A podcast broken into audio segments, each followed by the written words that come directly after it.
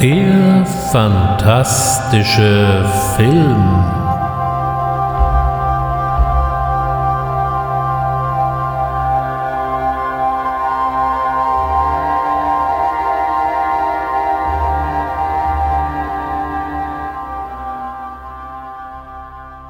Herzlich willkommen beim fantastischen Film. Heißt es heute doch schon zum 42. Mal. Manche Menschen sagen, es gibt Gespenster.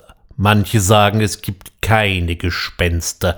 Mit diesem Satz in herrlich knorrigem Tonfall vorgetragen, eröffnete einst Hans Petsch die legendäre Hörspielserie um Hui Bu das Schlossgespenst. Vielleicht erinnert sich noch der ein oder andere Hörer an diese geradezu ikonografische Eröffnung. Heute geht es also um Gespenster und Geister und vor allem um die Behausungen, in denen sie umgehen. Mit anderen Worten, das Spukhaus, das Haunted House, steht heute im Mittelpunkt des Interesses. Die Auswahl ist aber recht uferlos und so kann ich natürlich wie so häufig nur eine Auswahl der in Frage kommenden Filme besprechen. Trotzdem hoffe ich wie immer doch die ein oder andere Empfehlung dabei zu haben. Darüber hinaus ist auch die Unterscheidung zwischen dem reinen Geisterstreifen und einem Geisterhausfilm manchmal gar nicht so einfach und auch nicht immer hundertprozentig eindeutig. Haben wir es beispielsweise bei Stanley Kubricks Shining mit einem Geisterfilm oder einem Geisterhausfilm zu tun oder ist das Ganze einfach nur ein Psychogramm der Hauptperson Jack Torrance? In dem Roman von Stephen King ist dies relativ eindeutig. Hier ist das Hotel an sich böse und verflucht und möchte seine Einwohner zugrunde richten.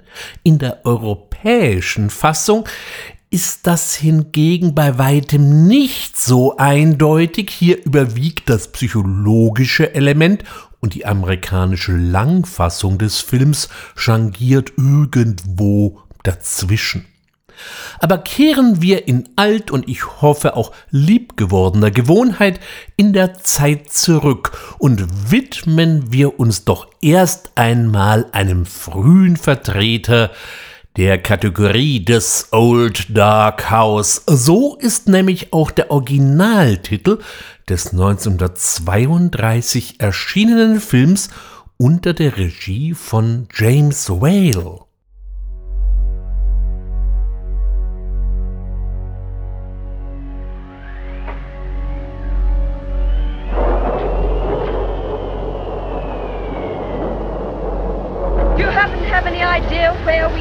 I haven't the least idea in the world. We've come to ask for shelter. We've lost our way. What is it? What do they want? They want to know if they can stay here for the night. I've got a funny feeling something dreadful might happen to us. You don't seem to understand. We may be cut off, shut up in this house. There's a madman upstairs. Bei dem Namen James Whale ist vielleicht der ein oder andere hellhörig geworden.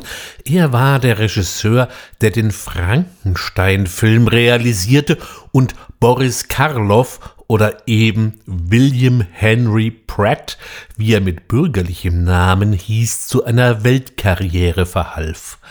Aufgrund des fundamentalen Erfolgs von Frankenstein setzte Carl Lemle Jr., der damalige Chef der Universal, erneut auf das Duo Karloff Whale und so wurde den Zuschauern das alte, finstere Haus, wie es in Deutsch heißt, präsentiert. Wer den Film kennt, wird vielleicht an dieser Stelle stutzen, denn sollte es heute nicht um Spukhäuser gehen? Im Old Dark House ist vielleicht manches etwas, hm, nun sagen wir mal, ungewöhnlich, aber es tritt so nun wirklich kein realer oder auch von mir aus auch nicht realer Geist auf. Dies entspricht zweifellos den Tatsachen, doch James Vale hat uns hier quasi die Blaupause für alle kommenden echten Ghost House Filme geschenkt.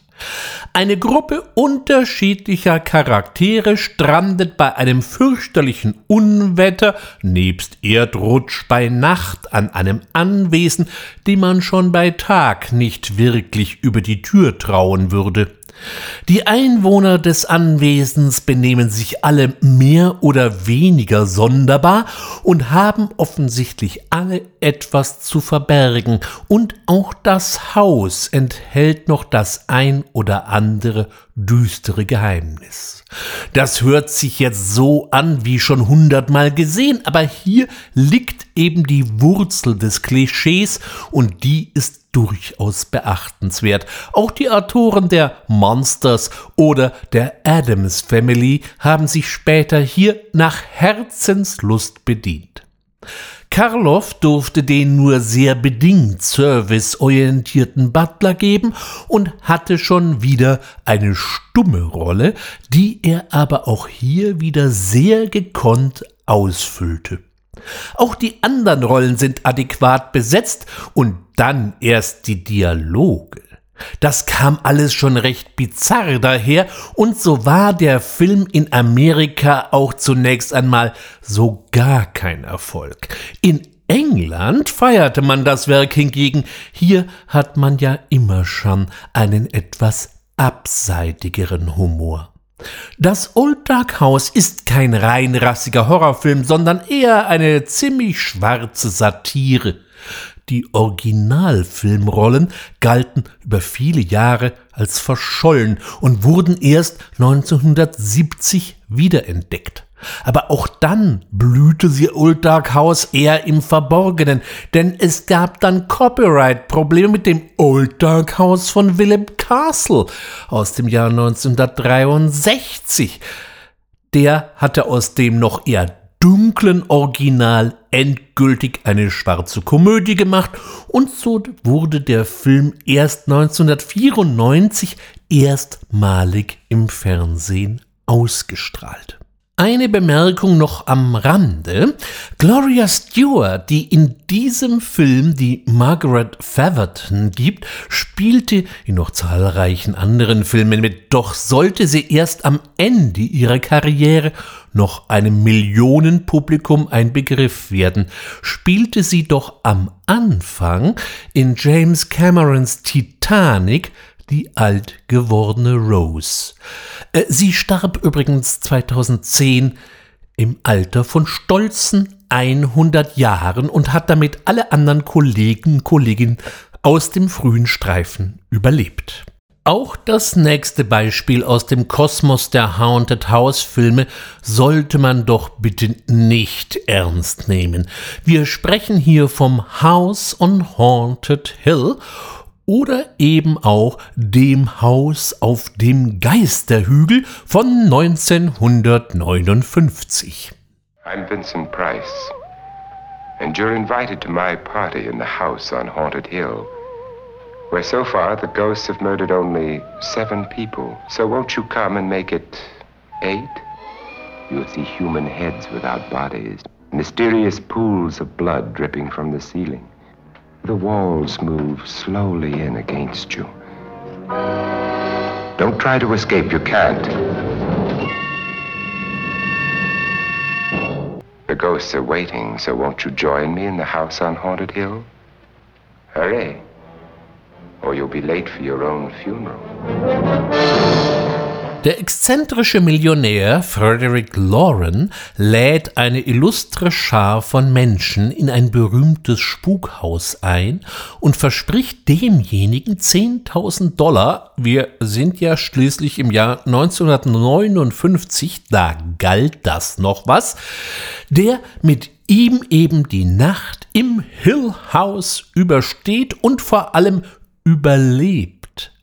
Doch die eingeladenen Gäste sind vielleicht doch nur alle Staffage, denn die Ehe zwischen dem Millionär und seiner immerhin schon vierten Gattin steht unter keinem guten Stern Und wie heißt das alte Sprichwort, die Axt im Haus erspart die Ehescheidung. Allein die durchaus streitlustigen Dialoge zwischen Vincent Price und seiner Ehefrau sind die ganze Schau wert. Und wie immer bei Vincent Price gilt es dem Meister, wenn immer es geht, im Original zu lauschen. Auch der Rest ist durchaus vergnüglich, wenn auch nicht immer streng logisch und natürlich mit dem heutigen Geschmack nicht mehr auf der Höhe der Zeit, aber auf der anderen Seite mit knapp 80 Minuten ein wunderbar antiquarischer Happen für zwischendurch. Der Film wurde von niemand geringerem als William Castle realisiert, der auch für die Vermarktung seines Films extra ein Skelett bauen ließ, das durch den Kinosaal fliegen konnte. Wer den Film kennt, wird den Gag dahinter verstehen. Wer ihn nicht kennt, sollte ihn sich anschauen, um den Gag zu verstehen und weil das Hill House Spaß macht. Zumindest mir hat es recht viel Freude gemacht. The House on Haunted Hill war Castles zweiter Horror- und Schauerfilm. Er begann seine Karriere im Genre mit Macabre aus dem Jahr 1958, der übrigens nun mal so gleich gar nichts mit der gleichnamigen indonesischen Schlachtplatte aus dem Jahr 2009 zu tun hat. Nach dem Hill House folgten dann so illustre Titel wie The Tingler, 13 Ghosts oder auch The Straight Jacket, die so für sich alle ganz sehenswert sind. Er produzierte darüber hinaus 1968 Rosemary's Baby und äh, einen seiner späteren Filme habe ich bei meinem Beitrag zum Thema Tierhorror schon mal ausführlicher beleuchtet. The Firebug oder eben Die Feuerkäfer aus dem Jahr 1975. 1999 meinte dann William Malone, es sei eine gute Idee, dem alten House on Haunted Hill eine Frischzellenkur zu verpassen und flößte ihm darüber hinaus noch die ein oder andere Blutkonserve ein. This Halloween, six strangers have been invited to a party. If they can stay up till dawn, they'll win $1 million each. The only catch is that they'll have to live through the night. Let the games begin. Hier ist es nicht mehr ein einsames Haus, sondern eine forensische Psychiatrie, in der der Leiter, gespielt von niemand Geringerem als dem allseits beliebten Jeffrey Combs, der uns allen ja auch noch als Herbert West the Reanimator bestens in Erinnerung geblieben sein dürfte, allerlei finstere und garantiert nicht leitlinienkonforme Experimente betreibt, was dann eben mal völlig aus dem Ruder läuft und einen für die meisten meisten Insassen tödlichen Aufstand auslöst. Ja, das klingt jetzt schon deutlich weniger komisch. Nach dem fulminanten Einstieg besinnt sich Malone darauf, dass er ja eigentlich ein Remake schaffen wollte und zerrt dann irgendwie die alte Geschichte wieder mit an. Der Exzentriker heißt ähm, dieses Mal äh, Stephen Price Nacktigal, ich hör der Trapsen und wird gespielt von Geoffrey Rush, der eine, naja, eher mittelmäßige Vincent Price-Imitation versucht. Wie so häufig bei den Remakes wissen wir mal nicht wieder wohin. Auf der einen Seite will man etwas Neues schaffen, auf der anderen Seite fühlt sich Malone und seine Crew dem Original verpflichtet und da kommt dann eine etwas halbgare Gemengelage raus. So manche Effekte und Bilder haben durchaus ihren Charme, ein bisschen Hellraiser-Optik, vielleicht auch ein Schuss Event Horizon lässt sich erkennen, aber irgendwie bleibt das ganze Geschehen eben ein wenig halbgar. Vor allem das eigentliche Gebäude erschien mir ja schon reichlich gaga. Es sieht so aus, als hätte ein wahnsinniger Architekt einen Wolkenkratzer aus Fritz Langs Metropolis an eine Steilküste gepflanzt. Ich habe ja nichts gegen gewagtes Setdesign, aber das war mir dann doch eine Spur drüber. Kehren wir doch wieder in die 60er Jahre zurück, denn hier erwartet uns eine echte Perle mit dem Schloss des Schreckens oder eben im Original The Innocence. There has never been a ghost story created especially for the adult moviegoer until The Innocence. 20th Century Fox, which presented Deborah Carr in Heaven Knows Mr. Allison, and such outstanding motion picture immortals as Snake Pit, Gentleman's Agreement, and Peyton Place, now gives you The Innocents, based on the Henry James Chiller of macabre evil. Brilliantly adapted for the screen by William Archibald and Truman Capote. They never return to possess the living. Der Film basiert auf der Erzählung Turning the Screw von Henry James aus dem Jahr 1898.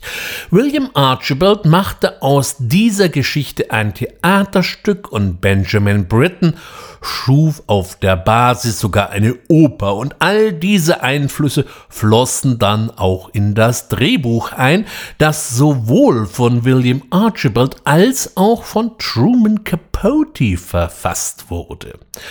Die Rolle der Pfarrerstochter, die die Aufgabe als Gouvernante für zwei Kinder in einem viktorianischen Herrenhaus übernimmt, spielte Deborah Kerr unter der Regie von Jack Clayton und hier wird uns von Anfang an klar gemacht, dass hier eigentlich gar nichts klar ist.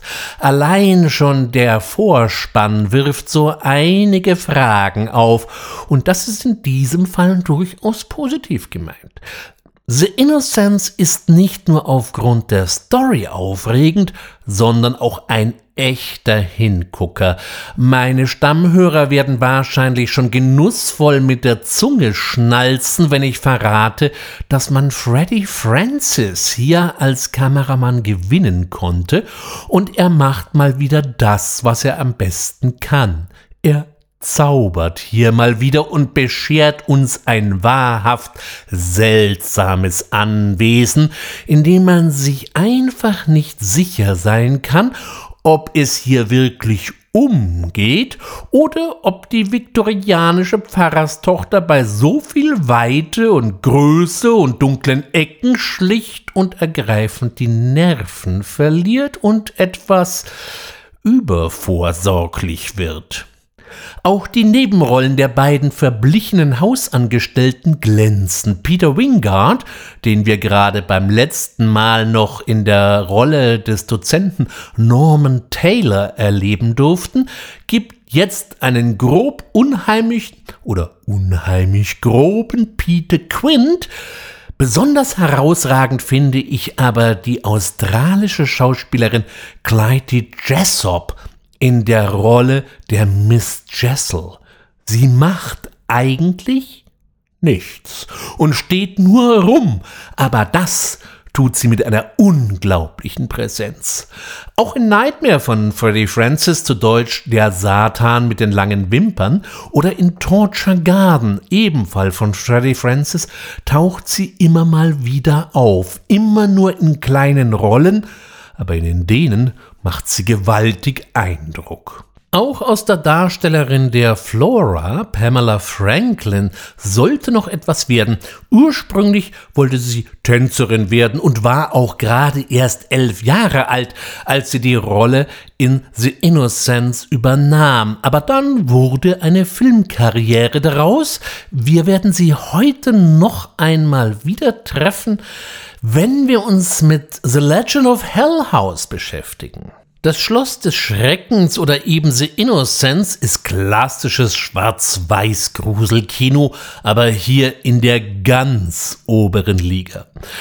Dass dieser Stoff nicht so einfach liegen bleiben konnte, versteht sich ja schon fast von selbst. Genau genommen ist es noch nicht einmal die erste Verfilmung der Erzählung. Unter dem Originaltitel Turn of the Screw legte bereits äh, John Frankenheimer 1959 eine Fassung vor und viele weitere sollten folgen. Aus der Menge möchte ich ein Remake herausgreifen, das ich persönlich recht beachtenswert finde, Dark Places von 2006. Anna has just found the job of her dreams. The staff leave on Friday. We'll be alone then. Hi. Hi. Flora, this is Miss Bay. I'm very pleased to meet you. I'm Miles. Hi. But everything is not as it seems. Were you having a nightmare? No, were you? Can you tell me about Miss Jessel? She was very good at her job. Tragic. I understand the children were very close to her. How did she die?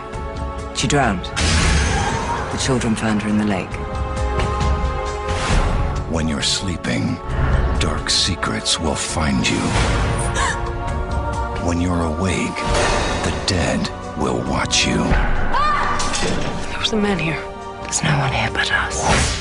Donato Rotunno holt die viktorianische Erzählung in die Gegenwart, bleibt aber dem Grundtenor durchaus treu. Aus der Pfarrerstochter machte er eine mäßig erfolgreiche Kunstlehrerin und aus Miss Gross, der Haushälterin, eine seltsam spröde Privatsekretärin des ominösen Auftraggebers. Lily Sobieski nimmt man die Rolle der Kunstlehrerin und späteren äh, Gouvernante, wenn man so möchte, durchaus ab, vor allem wenn man bedenkt, dass sie sich heute wirklich in erster Linie als bildende Künstlerin betätigt. Trotz dieser Änderungen finden wir insgesamt mehr Henry James und etwas weniger Innocence in diesem Streifen. Das gilt besonders für die Rolle der Kinder, die doch etwas sinistrer als bei Clayton angelegt sind. Natürlich überschlagen sich auch hier nicht die Ereignisse und geneigte Horror-Action-Anhänger werden bereits nach kurzer Zeit genervt mit den Augen rollen und spätestens nach 20 Minuten dieses Werk aus dem Player werfen. Wer sich jedoch nicht an dem langsamen, aber nicht unbedingt langweiligen Erzähltempo stört, kann hier eine interessante Fassung des altbekannten Stoffes finden. 1961 bescherte uns dann Robert Wise einen weiteren Schwarz-Weiß-Spukhaus-Grusler der allerersten Kajüte. In Deutsch erschien der Film mal wieder etwas albern unter dem Titel Bis das Blut gefriert und das klingt jetzt nach einem völlig haltlosen Katastrophenklon. Im Original weist uns der Titel dann schon eher den Weg mit The Haunting. My name's Marquay, Dr. Marquay, a scientist interested in the supernatural, the unnatural, if you like. I came to Hill House to find the key to another world. Assisting me in this exploration of the unknown was Eleanor, Nell, who could look back into the past, and Theo, something of a witch who could see into the future. This is Luke, who didn't believe in anything until evil, patient and waiting, made him change his mind. How many of us take seriously the things we cannot or do not want to understand? Simply because we are afraid. The Haunting was produced and directed by Robert Wise, brilliant producer of West Side Story. The stars consist of a cross-section of top talent in the world of entertainment. Julie Harris, Claire Bloom, Richard Johnson, Russ Tamblyn. What does it take to convince you that the dead do not always rest in peace? That some houses, like Hill House, are born bad? Das Interessante an The Haunting ist, dass es sich eindeutig um ein wunderbares Exemplar der Kategorie Spukhausfilm handelt, aber dass es ganz ohne einen sichtbaren Geist auskommt. Es trommelt ab und zu, dröhnt ab und zu, recht schauderhaft, und einmal verzieht sich eine Tür doch recht ansehnlich, doch es gibt keinen wirklichen Geist oder Spuk, und das Allerbeste, es fehlt auch keiner. Das Haus ist wieder mal ein seltsam verwinkelter Bau. Als Kulisse diente hier übrigens für die Außenaufnahmen Eddington Park in der Grafschaft Warwickshire. Das Gebäude ist übrigens heute ein Hotel. Äh, wer da mal in der Gegend ist, kann ja mal reinschauen. Im Film hatte dieses Gebäude eine zumindest seltsame Vorgeschichte, die uns zu Anfang aus dem Off erzählt wird. Es ist das perfekte Haus für den Gelehrten und Parapsychologen Dr. Markway, der hier versucht, dem Übersinnlichen habhaft zu werden. Damit er die ganze Arbeit eben nicht alleine machen muss, hat er sich eine Reihe von Gestalten dazu eingeladen, unter anderem die nicht eben von Selbstbewusstsein strotzende Eleanor Lance, gespielt von Julie Harris. Und trotz der recht rüden Erst Nacht fühlt sie sich von Anfang an zu diesem Haus hingezogen. Na, wenn das mal gut geht. Auch hier kann man sich natürlich streiten, ob wir es denn wirklich mit einem Ghost-Haus zu tun haben oder doch eher mit dem Psychogramm der Hauptdarstellerin. Und für manchen liest man die neueren Rezensionen im Internet, ist dies eben einfach dann zu dialoglastig und zu wenig Geist. Dem, wer so meint, kann ich dann an dieser Stelle wieder nur ein Remake empfehlen, nämlich das Gespensterschloss von Jan de Bond. Der hat aus diesem eher leisen Grusler einen recht lockeren Eventfilm gemacht. Es soll auf Netflix noch eine äh, Serie Spuk in Hill House geben, die sich wieder etwas mehr am Original orientiert, die ich aber bis dato nicht gesehen habe. Ich bin einfach kein großer Serienjunkie, nicht weil ich es nicht mag, sondern weil ich schon kaum mit den Filmen für die nächste Ausgabe nachkomme. Da fehlt leider Gottes dann einfach die Zeit, denn schließlich habe ich ja noch einen ganz normalen Job. Denn von der Beschäftigung mit Genrefilmen kann man nur sehr schwer leben und in Deutschland fast überhaupt nicht, wenn ich mal von ein paar Lichtgestalten absehe. Zurück zu den verfluchten Häusern. In den späteren 60er Jahren herrschten ja eher die Herren Frankenstein und Dracula, äh, doch dann Anfang der 70er Jahre ging es wieder in höchst seltsamer Art und Weise um. Ein ganz besonderer Vertreter der Gattung kommt dabei aus Belgien und ist bis heute ein ziemlich vergessenes Kleinod. Wir sprechen von Malpertuis oder auch Malpertuis, je nachdem, ob man es französisch oder flämisch aussprechen möchte.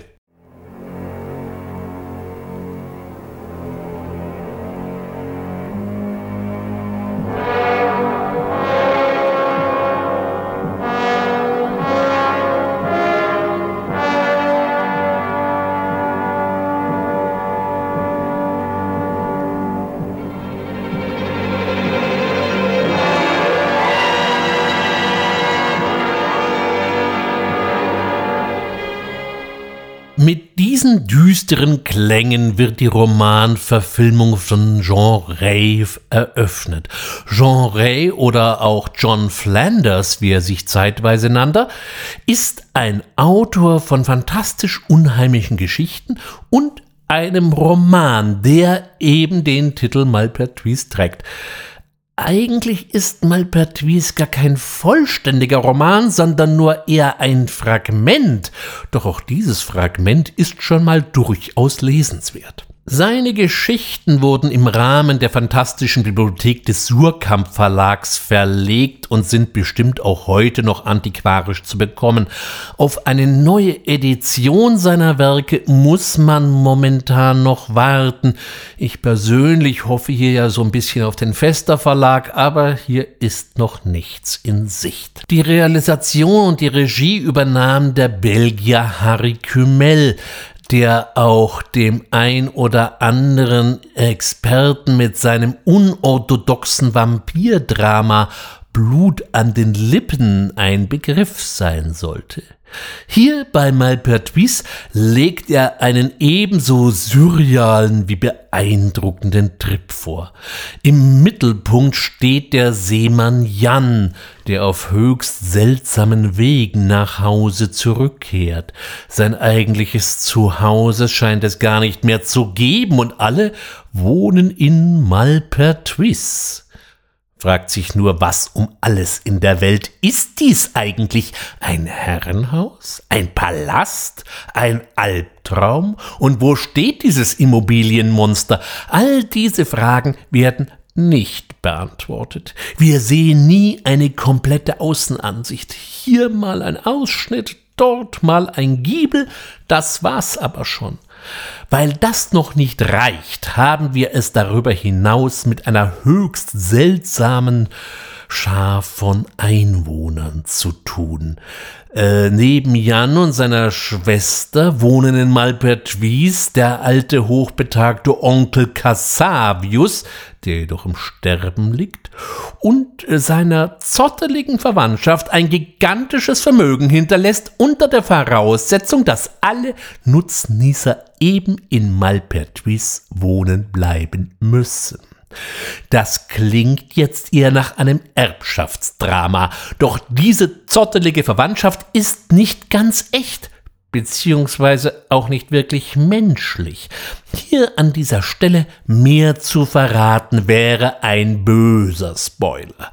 Leider gibt es keine verfügbare deutsche Ausgabe. Der Film hätte es wahrlich verdient, einem größeren Publikum zugänglich zu werden, aber auch die belgische Ausgabe in Französisch und Flämisch mit deutschen Untertiteln ist zu empfehlen. Wirft man einen Blick auf die Darstellerriege, so sticht zuallererst schon mal ein älterer Orson Welles in der Rolle äh, des Onkel Cassavius heraus. Welles, der sich bei den Dreharbeiten gewohnt als schwierig erwies, liefert trotz aller Allüren eine wunderbare Leistung als sterbender Haustyrann und was auch immer er in seinen jungen Jahren war, denn selbst über sein Alter lassen sich nach der ein oder anderen Szene treffliche Spekulationen anstellen. In der Hauptrolle des Jan sehen wir den jungen Mathieu Carrière, der durch die Szenen deliriert, denn nichts ist hier, was es auf den ersten Blick zu sein scheint. Was nur ein fiebriger Albtraum oder eine psychotische Episode oder ähm, doch am Ende beklemmende Wirklichkeit sein könnte, bleibt dem Zuschauer überlassen. In weiteren Rollen erleben wir Walter Riller als eben nur schwer zu verordnender Uhrmacher mit dem klangvollen Namen Eisengott oder auch Jean-Pierre Cassel, der Vater von Vincent Cassel, in der Rolle des armen Lampernis. Seltsam, fiebrig und absolut faszinierend nimmt Malpertuis eine Sonderrolle im Kontext der verfluchten Häuser ein. Natürlich weichen Literaturvorlage und Film recht deutlich voneinander ab, doch beide sind eine Entdeckung, ein Höllenhaus für Fortgeschrittene und cineastisch wache Geister. Da kommt doch unser nächstes Beispiel wesentlich geradliniger daher. In Deutschland hat man dem Film den völlig grenzdebilen Titel Tanz der Totenköpfe verpasst. Der Originaltitel klingt da schon wieder wesentlich vertrauenserweckender Legend of Hell House. What did he do to make this house so evil? Murder, vampirism, cannibalism, drug addiction, alcoholism, sadism, mutilation. How did it end? If it had ended, we would not be here. The house tried to kill me. It almost succeeded. Der industrielle und Munitionsfabrikant Belasco hat sich nicht nur ein schickes Anwesen hingestellt, sondern auch gleich einmal den Mount Everest der Spukhäuser hinterlassen. Für die Außenaufnahmen wurde übrigens wieder auf ein real existierendes Gebäude zurückgegriffen. Hier haben wir es mit dem im neogotischen Stil erbauten Wykehurst Park zu tun. In diesem Haus, so erzählt uns der Film, ging es wohl schon zu Lebzeiten des Besitzers hoch her. Es äh, wird da so allerhand gemunkelt, von Sadomaso-Orgien bis hin zu Kannibalismus oder Vampirismus. Also alles, was zu einem ausgelassenen Kindergeburtstag gehört. Nur, dass dabei seit damals dann schon mal so der ein oder andere Besucher tot blieb oder sein wahnsinniges Dasein seitdem in einer geschlossenen Anstalt fristet. Der Physiker und Parapsychologe, die Mischung finde ich ja auch schon mal interessant, Lionel Barrett will jetzt hier nach naturwissenschaftlich wasserdichten Beweisen für ein Leben nach dem Tod suchen. Dies macht er nicht ganz aus eigenem Antrieb, sondern im Auftrag eines wieder mal etwas exzentrischen Millionärs, der auch schon die Einschläge deutlich näher kommen hört. Dieses Abenteuer will er natürlich auch nicht alleine sich so antun und so zieht neben ihm noch seine Ehefrau, das junge Medium Florence Tanner, die eben von Pamela Franklin gespielt wurde, die wir ja gerade eben als Elfjährige noch in den Innocence erleben durften, und mit einem zweiten Medium namens Ben Fisher ein. Er ist übrigens der einzige, der bei einer ähnlichen Expedition noch am Leben und noch bei halbwegs klarem Verstand war. Ja, ich gebe es zu, das klingt jetzt nicht völlig unvertraut, doch dass diese Ausgabe des klassischen Spukhauses nicht völlig unbedeutend bleibt, ist nicht zuletzt darauf zurückzuführen, dass die Geschichte auf einer Erzählung von Richard Matheson mit dem einfachen Titel Hell House basiert. Auch die Idee, dem Geist oder den Geistern mit technischem Gerät auf den Leib zu rücken, ist hier noch neu. Später erlebten wir dies ja in vielen Ausprägungen von Poltergeist bis Ghostbusters.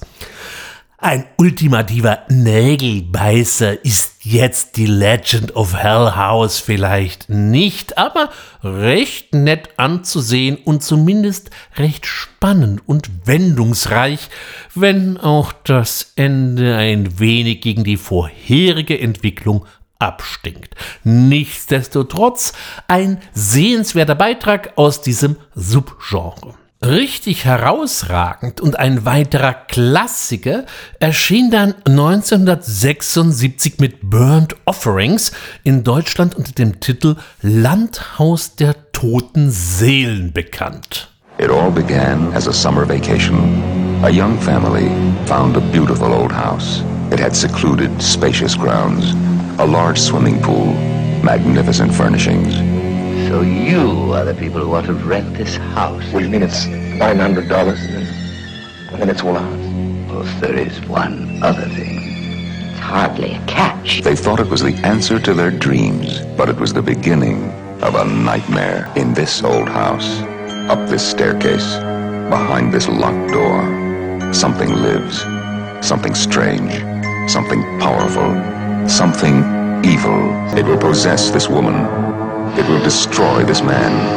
It will terrify this child. And no one can stop it. Burnt Offerings, starring Karen Black. Are you actually trying to tell me that this house is responsible? Oliver Reed. This house is destroying us.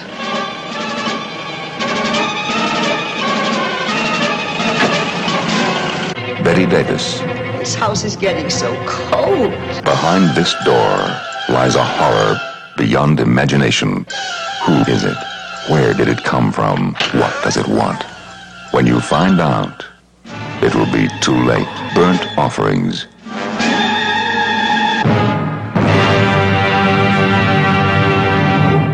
Wie so häufig steht auch hier ein größeres Anwesen zur Vermietung. Die etwas kauzigen Besitzer wollen über den Sommer verreisen und suchen Haussitter, die sich um den herrschaftlichen Sitz kümmern und vor allem das älteste Mitglied des Hausstandes versorgen. Den Job nimmt mit Freuden eine Familie an, bestehend aus Vater, Mutter, einer älteren Tante und einem Sohn.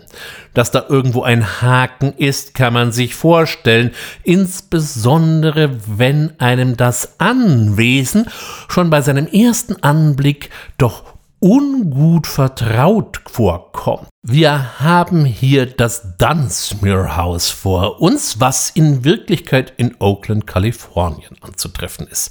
Dieses Gebäude wurde später im Horror-Franchise Phantasm zum Beinhaus umfunktioniert auf dem Friedhof Morningside, in dem der befremdliche Bestatter gespielt von Angus Grimm seinem unheiligen Handwerk nachgeht. Ich habe dem gesamten Franchise ja schon schon mal eine eigene Ausgabe dieses Podcasts gewidmet. Auch später wurde das Dunsmuir House noch einmal als Kulisse verwendet. So kann man es äh, sich auch beim James Bond Film im Angesicht des Todes äh, wieder mal anschauen. Auch da haust dort ein eher unguter Zeitgenosse. Also wird es auch hier nicht alles mit rechten Dingen zugehen, auch wenn sich das Grauen durchaus Zeit lässt und ganz heimlich und unauffällig durch die Hintertür die Szenerie für sich einnimmt. Diese Szenerie wird vor allem durch eine herausragende Besetzung wunderbar bevölkert. In der Rolle des Familienvaters, der spätestens im wiederhergestellten Swimmingpool ein höchst seltsames Betragen an den Tag legt, sehen wir Oliver Reed, der auch hier wieder durch seine schiere physische Präsenz zu beeindrucken weiß. Karen Black übernimmt die Mutterrolle und weiß nicht nur das Haus auf Vordermann zu bringen, sondern kümmert sich auch hingebungsvoll um die alte Mrs. Allardyce, die allerdings niemand so recht zu Gesicht bekommt. Und schließlich haben wir dann noch Tante Elisabeth und hier treffen wir wieder mal auf Betty Davis, der man von ihr dargestellten Charakter so richtig abnimmt und Unheimlich wird es dann spätestens, wenn einer von Hollywoods klassischen Bösewichten auftaucht. Der geheimnisvolle Chauffeur, der ausgerechnet immer einen Leichenwagen fährt. Leute, Leute, für dieses Grinsen hätte man einen Waffenschein ausstellen sollen. Anthony Janes gibt hier, weiß Gott, eine ungute Gestalt. Eine Rolle, die für ihn zwar nicht neu war, die er aber hier in exzellent düsterer Art und Weise ins Spiel bringt. Für mich zählt Burnt Offerings zu den Highlights dieser Ausgabe und zeigt wieder einmal, wie man mit sehr wenig sehr viel erreichen kann. Nicht nur in Amerika und in Europa finden wir Spukhäuser, sondern auch in Japan. 1977 erschien hier ein ganz besonders eigenartiges Objekt der Begierde, Haus oder auch Hausu.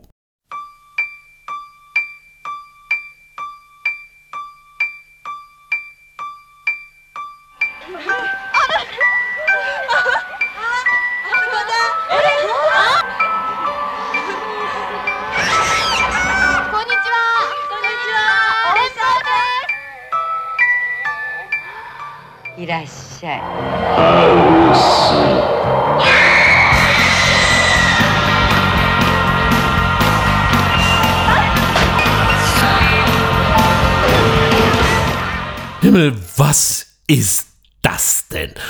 Und was um alles in der Welt haben die Macher vor und während der Produktion hier konsumiert?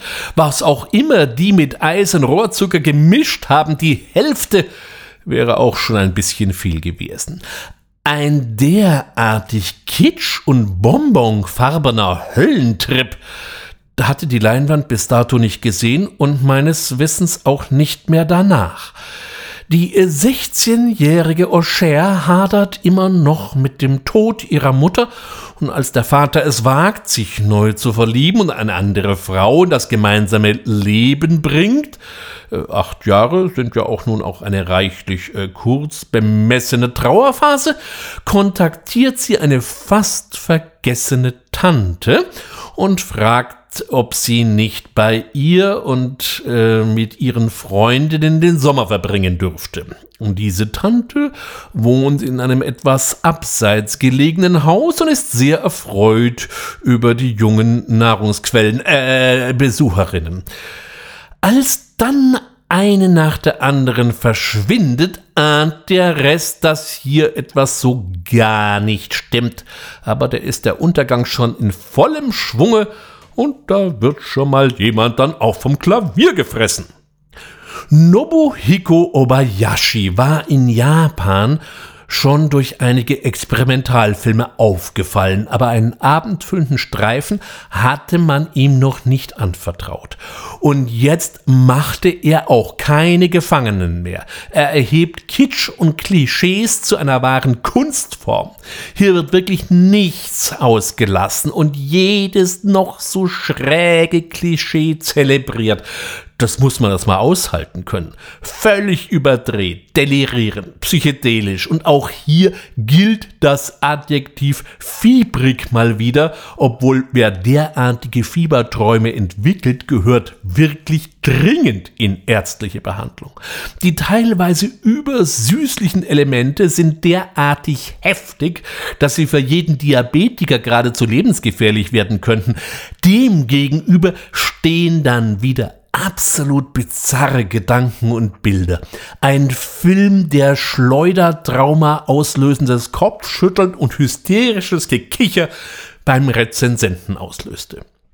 Das japanische Kino hat uns ja einiges an Seltsamkeiten geschenkt. Dieses Werk rangiert auf der nach oben offenen Obskuritätenskala aber schon ganz weit oben. Da wenden wir uns doch lieber einem amerikanischen Spukhaus zu und diesmal basieren alle dargestellten Ereignisse sogar auf wahren Begebenheiten. Äh, zu, äh, zumindest äh, will uns das der Autor Jay Ansons des Buches und Bestsellers Glauben machen.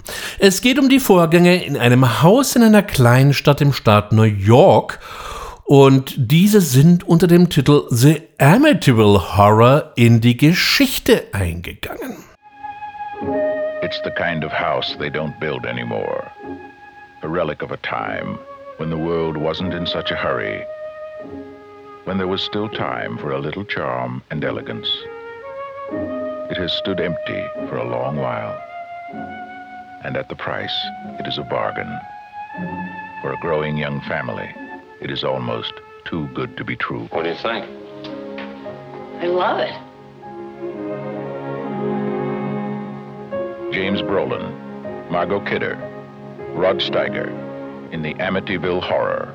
28 days after the Lutz family moved into their dream house. They were running for their lives. What happened to them is an experience in terror you will never forget and you will believe in the Amityville Horror. From the best-selling book that made millions believe in the unbelievable, the Amityville Horror. Ja, dieses Haus gibt es wirklich und ist wohl eine wahre Pilgerstätte für Horrorfans geworden. Wahr und eindeutig zu belegen ist, dass 1974 ein Ronald DeFeo, der älteste Sohn der dort ansässigen Familie, in diesem Gebäude seine gesamte Verwandtschaft mit einer Schrotflinte erschoss. Das Verhältnis war wohl vorher, sagen wir mal, naja, eher angespannt, was allerdings derartiges Vorgehen dann doch nicht rechtfertigt. Er behauptete später, es hätte ihm irgend welche ominösen Stimmen befohlen. Geisteskrankheit konnte ihm nicht nachgewiesen werden und so wurde er zu einer mehrfachen lebenslangen Haftstrafe verurteilt. Einige Jahre später bezog die Familie Latz das Haus, verließ es jedoch 28 Tage später fluchtartig. Wer aus dieser schönen Geschichte keinen Film macht, der ist selber schuld. So erschien eben 1979 unter der Regie von Stuart Rosenberg der erste Amityville Horrorfilm. Mit von der Partie war James Brolin, der damals dem realen Familienmörder gar nicht mal so unähnlich sah. Margot Kidder, die spätestens an der Seite von Christopher Reeve in Superman ihren internationalen Durchbruch hatte, aber äh, vorher Genrefreunden wahrscheinlich schon in Brian De Palmas Sisters in Erinnerung geblieben ist. Außerdem treffen wir noch auf Rod Steiger als Priester, der verzweifelt versucht, dem Bösen im Amityville House Einhalt zu gebieten. Den größten Horror beim Amityville Horror löste bei mir die Laufzeit von gut 119 Minuten aus. Das Problem, das ich diesem Film attestiere, ist die Tatsache, dass er einfach nicht weiß, was er will. Da haben wir die einerseits belegbaren Ereignisse, sprich die Morde, und hier bemüht man sich ja schon fast um eine dokumentarische Detailgenauigkeit. Selbst der verantwortliche Sergeant, gespielt von Val Avery, sieht dem Original Sergeant durchaus ähnlich. Aber dann haben wir ja noch diese Teufel- und Kirchengeschichte und man meint einen, naja, sagen wir mal, eher mäßigen Omenklon vor sich zu haben. Und dann natürlich noch die klassische Haunted House Story, nebst ein bisschen Medium-Gedöns und finsteren Geschichten. Und alles wird durch die Moulinette gequirlt und um Ende mit etwas Klischeesoße abgelöscht. Wer vieles bringt, wird manchem etwas bringen. So kann man es in Goethes Faust nachlesen. Aber hier haben wir es mit einer ziemlich schalen Gemengelage zu tun. Nichtsdestotrotz folgten auf diesen Film dann gleich noch einmal acht, in Worten, acht Sequels, die qualitativ irgendwo zwischen, naja, geht so und völlig unterirdisch rangieren. 2005 folgte dann das offizielle Remake. This is an amazing house. You are going to love it. Holy, this is the deal of a lifetime.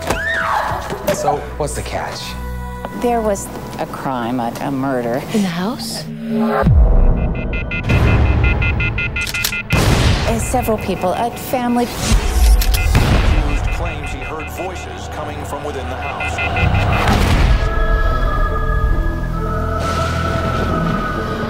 Well, houses don't kill people.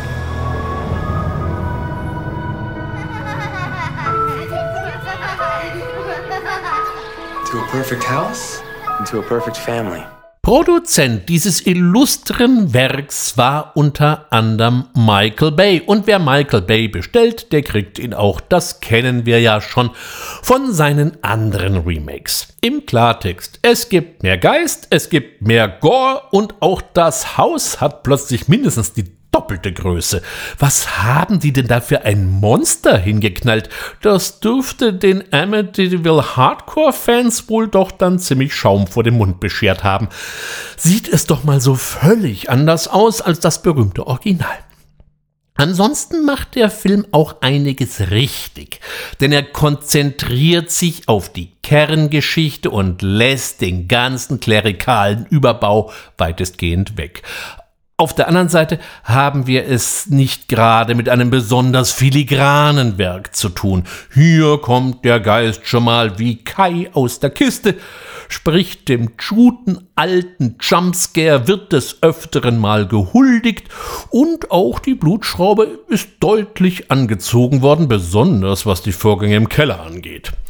Kein besonders großartiges Werk, aber ich habe mich deutlich weniger gelangweilt als beim Original und das ist ja auch schon mal was wert. 1986 taucht dann ein recht hybrides Spukhaus aus der Versenkung auf, bei dem man nicht so genau weiß, soll man sich jetzt fürchten oder soll man lachen oder am besten gleich beides? Ich rede von Haus, dem Horrorhaus wie es in Deutschland gleich mal betitelt wurde. This is a house where no one should live. Roger Cobb has come here alone. But no one is ever alone. In the house, Leave while you can. horror has found a new home. House. Enter at your own risk. Ja, dieser Film ist ein Produkt aus den 80er Jahren und das sieht man ihm dann auch überdeutlich an. Na und? Wir haben hier auch schon reihenweise Filme aus den 60er und 70er Jahren gehabt und auch denen sieht man durchaus ihren Herstellungszeitraum an. Im Mittelpunkt steht der Autor von Horrorromanen Roger Cobb, der jetzt zum Leidwesen seines Verlegers ein Buch über seine Erlebnisse in Vietnam schreiben möchte. Überhaupt ist Roger gerade nicht mit überschäumendem Glück beschenkt. Sein Sohn ist auf mysteriöse Weise verschwunden. Seine Ehe hat das dann nicht überlebt und äh, besonders zügig kommt er mit dem neuen Buchprojekt jetzt auch nicht voran.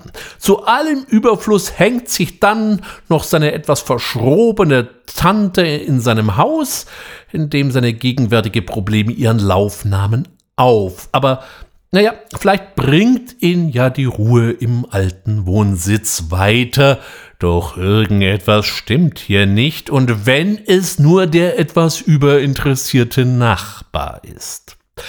Auch wenn Haus von Sean S. Cunningham, dem Begründer der Freitag der 13. Äh, Reihe, produziert wurde, finde ich den Vergleich mit Tanz der Teufel, der immer mal wieder ins Feld geführt wird, ein bisschen weit hergeholt.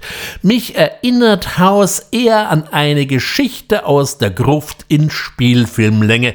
Man wartet förmlich, dass wenigstens zum Ende der Crypt Keeper auftritt und launige Kommentare zum Besten gibt.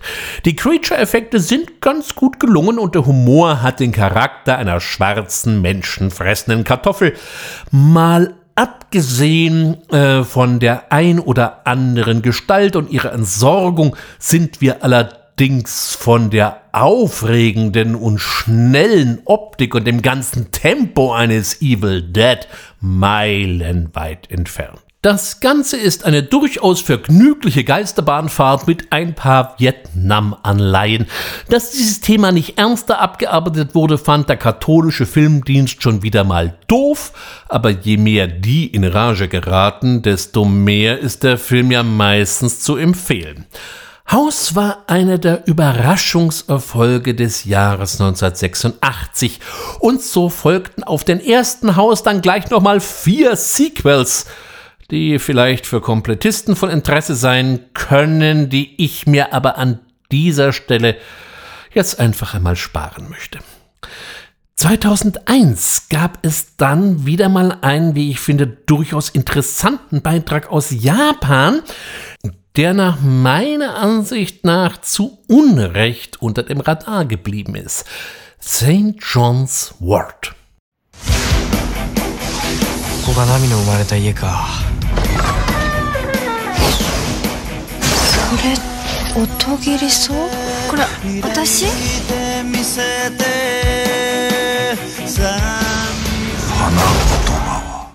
dies ist die englischsprachige Bezeichnung für Johanniskraut und der Titel erweist sich als durchaus kryptisch.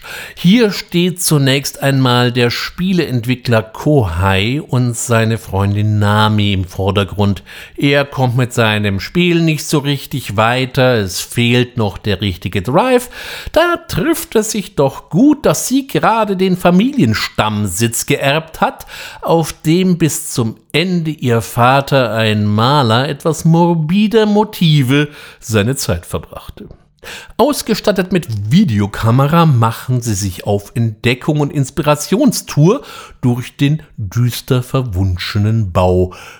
Doch nicht nur sie sind mit einer Kamera unterwegs, irgendjemand hat sich viel Mühe mit der Videoüberwachung des gesamten Anwesens gemacht und überhaupt ist dies hier überhaupt die Wirklichkeit oder doch nur ein Videospiel? Oder was ist hier los? So ganz sicher kann man sich wieder mal überhaupt nicht sein. Es wird eine ziemlich mysteriöse, aber durchaus in sich stimmige Bilderflut auf den geneigten Zuschauer losgelassen. Gerade am Anfang in einer sehr, sehr gewöhnungsbedürftigen Farbdramaturgie. Spätestens seit dem Erscheinen von The Ring im Jahr 1999 hatte ja die Technologie in den klassischen Geisterfilm ihren Einzug gehalten. Hier verbreitete sich damals der Fluch durch eine Videokassette. Auch hier spielt das Medium Video eine nicht ganz unbedeutende Rolle. Und genau die Verschmelzung der unterschiedlichen Sichtweisen und Wahrnehmungen macht St. John's Wort zu einem durchaus interessanten und durchaus auch stimmungsvollen Beitrag. Wieder einmal eher ein Film für neugierige Geister vor der Leinwand und oder dem Monitor als Futter für einen vergnüglichen Videoabend. Diese Beschreibung passt dann doch eher für einen Klassiker aus dem neuen Jahrtausend, denn wahrscheinlich die Mehrheit meiner Zuhörer hat ihn irgendwann mal gesehen. Ich erinnere an dieser Stelle an The Others. Are you sitting comfortably? Then I'll begin. As you can see, the housework has been rather neglected since the servants disappeared almost a week ago. Do you mean they just vanished? Into thin air. Perhaps I should introduce you to the children. How do you do, children? I'm your new nanny. Are you going to leave us too? Why should I leave you? The others said they wouldn't, but they did, and then it happened. My children sometimes have strange ideas, but you mustn't pay any attention. Children will be children. Sometimes the world of the dead gets mixed up with the world of the living. Sooner or later, she'll see them. Then everything will be different. Nicole Kidman äh, spielt hier eine Mutter, die am Rande des Nervenzusammenbruchs mit ihren beiden Kindern in einem abgelegenen Haus auf, hm, wir wissen es nicht so genau, könnte eine Kanalinsel sein. Der Herr des Hauses ist in den Krieg gezogen und bis dato nicht wieder aus demselben zurückgekehrt. Wir schreiben das Jahr 1945. Ärgerlich ist die Tatsache, dass auch die Dienstboten aus erst einmal nicht ganz verständlichen Gründen den Dienst quittiert haben und die Kinder haben eine ja, die bedürfen eine besonders fürsorgliche Behandlung, denn äh, sie sind mit einer besonders schweren Form von Lichtallergie gesegnet und so muss alles in diesem Anwesen mit maximal Kerzenschein ausgeleuchtet werden. Da trifft es sich doch gut, dass sich gleich drei Dienstboten quasi blind bei diesem Anwesen bewerben. Auch wenn es seit geraumer Zeit in diesem Haus wohl nicht mehr so ganz geheuer zu sein scheint. The Others hat was. Vor allem das Zusammenspiel von Nicole Kidman, die sich wahrhaft die Seele aus dem Leib spielt und sich nicht so schade ist, durch ihre an Hysterie gemahnendes Gebaren jetzt nicht eben eine Sympathieträgerin zu sein auf der einen Seite und der zwar zurückhaltenden, aber doch immer etwas überlegen wirkenden Fionnuala Flanagan auf der anderen Seite.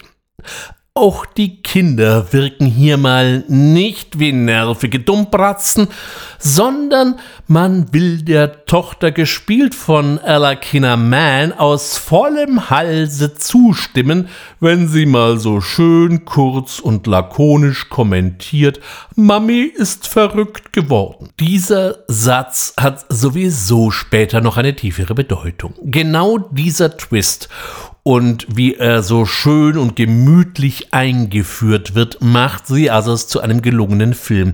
Natürlich ahnt der erfahrene Zuschauer schon ziemlich bald, in welche Richtung sich das Ganze wahrscheinlich entwickeln wird, sodass der Twist zwar so keinen komplett vom Stuhl haut, aber die Art und Weise, wie die Geschichte erzählt wird, macht die Sache interessant, immer wieder gern gesehen, The Others.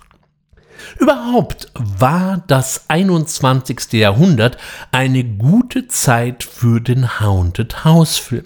So folgte gleich im Jahr 2002 ein weiterer Streich. Diesmal kam der Schrecken aus Spanien mit Darkness. It's a big move. This is going to be the best house in the whole world. You know, this place has been empty for so long, we almost forgot it was here. You'll like it. We'll make lots of friends soon. Come on. Lights out.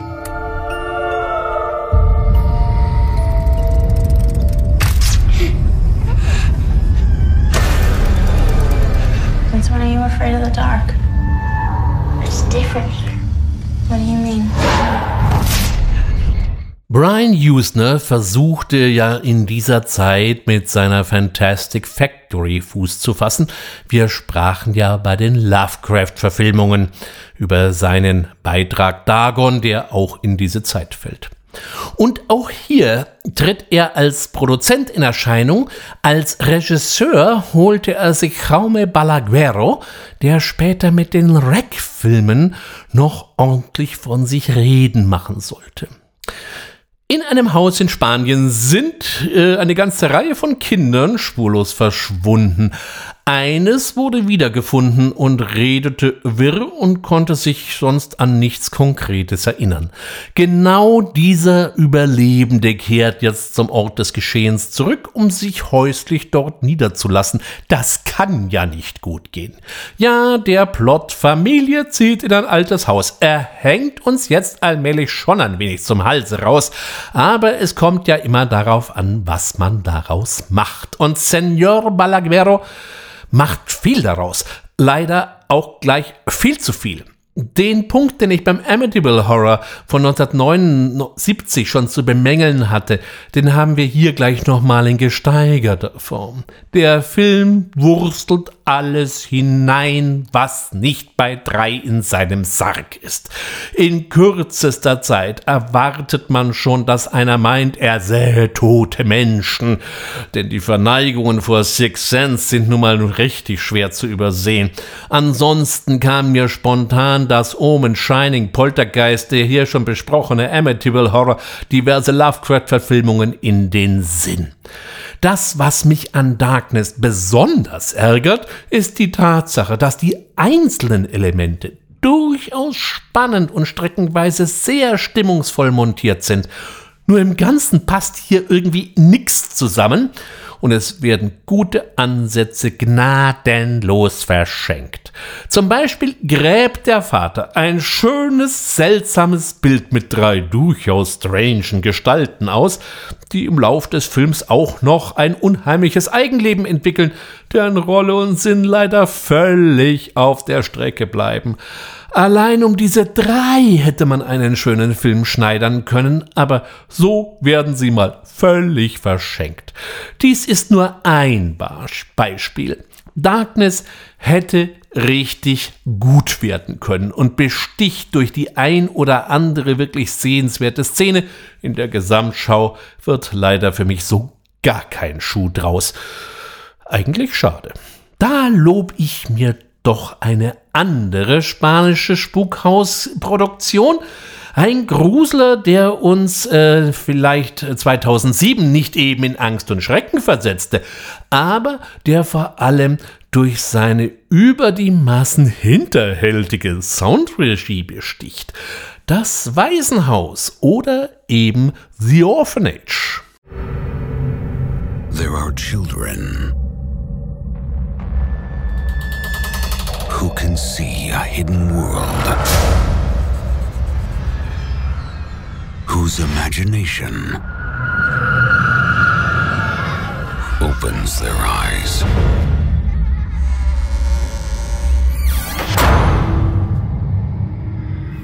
A disappearance.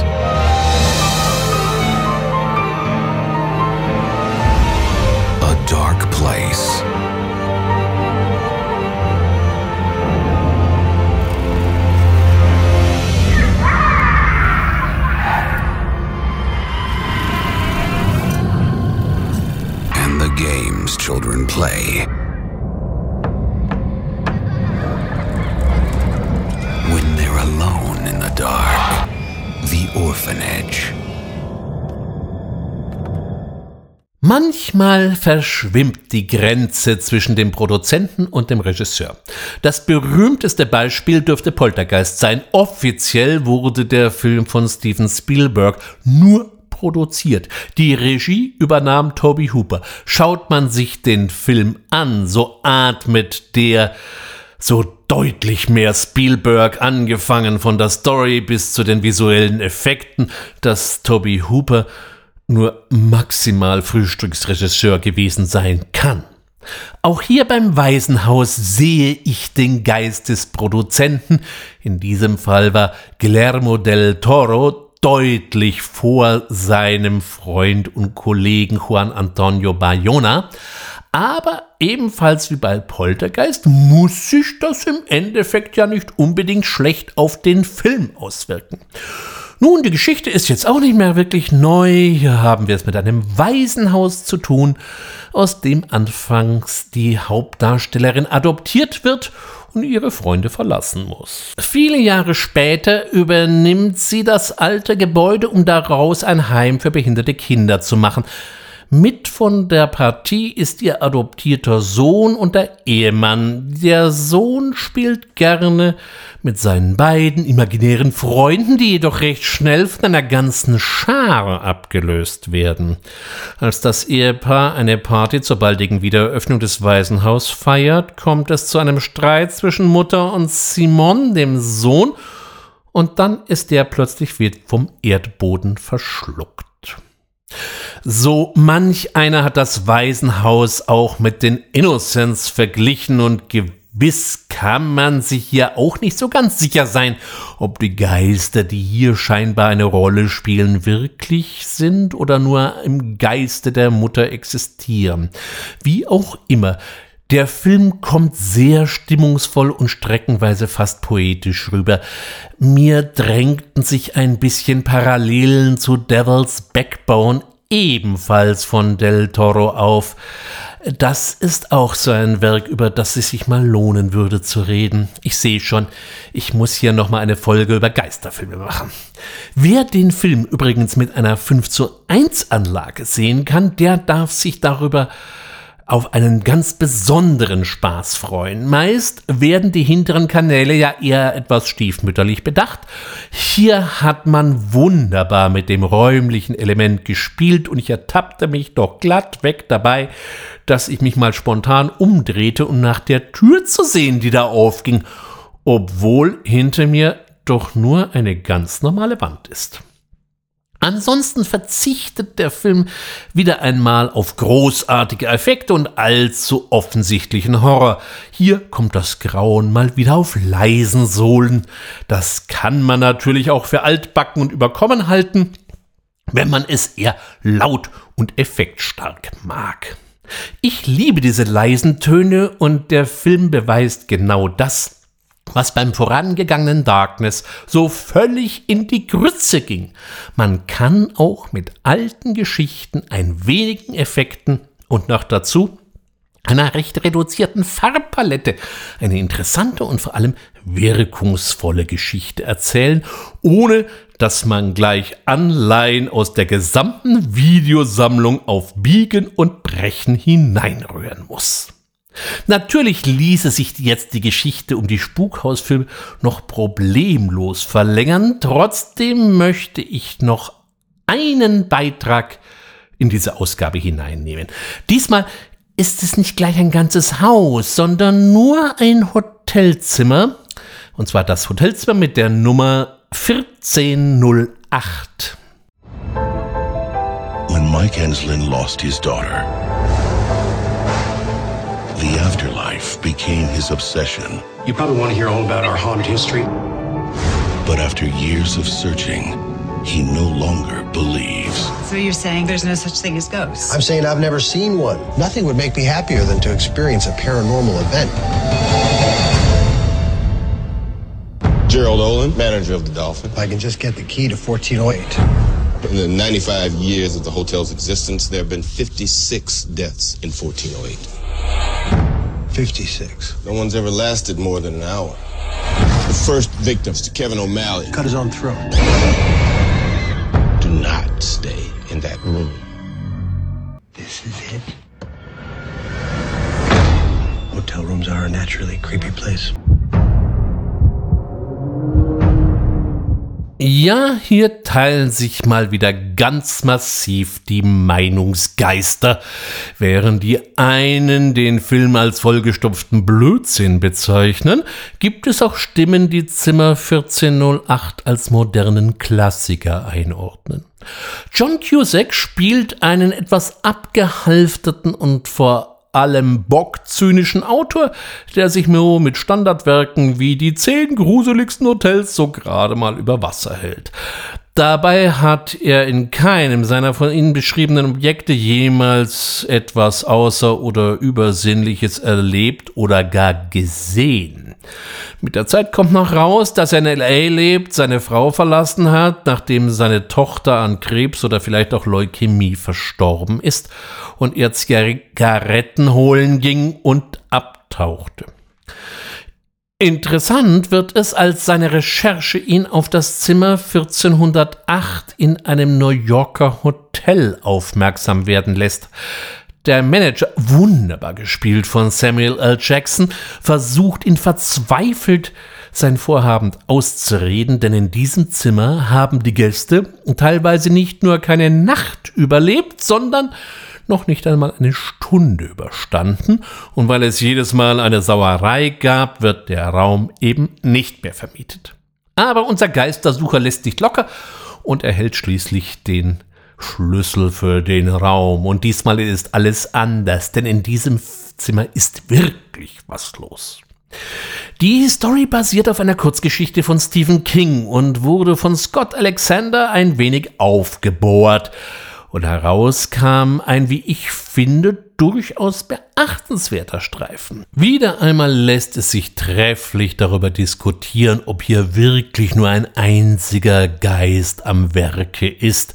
Der Raum 1408 schickt den Egoisten und Berufszyniker nämlich durch seine ureigene Hölle und umgibt sich da auch gern einmal mit ein paar Anspielungen auf Dantes göttlicher Komödie und dem darin enthaltenen Inferno. Auch erinnerte mich so die ein oder andere Szene schon fast an A Christmas Carol von Charles Dickens, in dem der geistige Scrooge von Geistern zum Wohltäter bekehrt wird.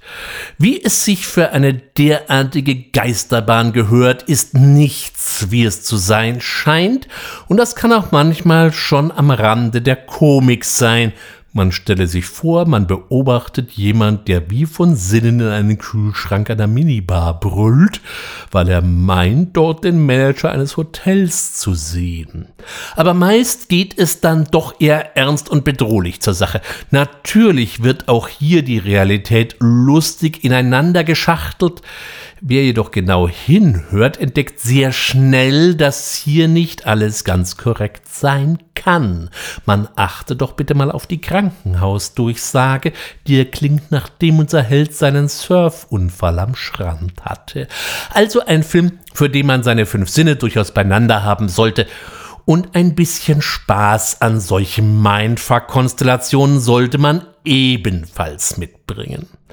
Von Zimmer 1408 existiert neben der ganz normalen Kinofassung noch ein Director's Cut, der um ein paar Szenen länger ist und vor allem ein komplett anderes Ende aufweist. Wer den Film in der Kinofassung schon kennt, kann sich das Alternativende auf YouTube ansehen. Ich persönlich mag das Kinoende lieber, weil es eben ein bisschen doppelbödiger daherkommt und äh, sowas mir eben meistens zu gefallen weiß. Herausragend fand ich ebenfalls John Cusack, der wirklich die Hauptperson des ganzen Films ist. Alle anderen sind jetzt mal vielleicht, abgesehen von Samuel L. Jacksons, wirklich nur Staffage. Und mit diesem Ausflug in ein verfluchtes oder eben spukbelastetes Hotelzimmer möchte ich den heutigen Rundgang durch die Spukhäuser dieser Welt beschließen. Natürlich gäbe es noch reihenweise moderne Beispiele. Das Spukhaus feiert in seinen unterschiedlichen Ausprägungen bis heute seine fröhlichen Urstände und wird es, davon bin ich mir sicher, noch lange. Außerdem gibt es ja noch das weite Feld der Geisterfilme. Wir werden uns also wiederhören. Ich bedanke mich wie immer an dieser Stelle bei allen, die mir heute auch bei dieser doch recht umfangreichen Folge gefolgt sind und würde mich über ein Wiederhören natürlich freuen. Bis zum nächsten Mal mit der Empfehlung, auch weiterhin fantastische Filme zu sehen. Es gibt noch so viel zu entdecken. Sagt wie immer ihr und euer Ulrich Wössner.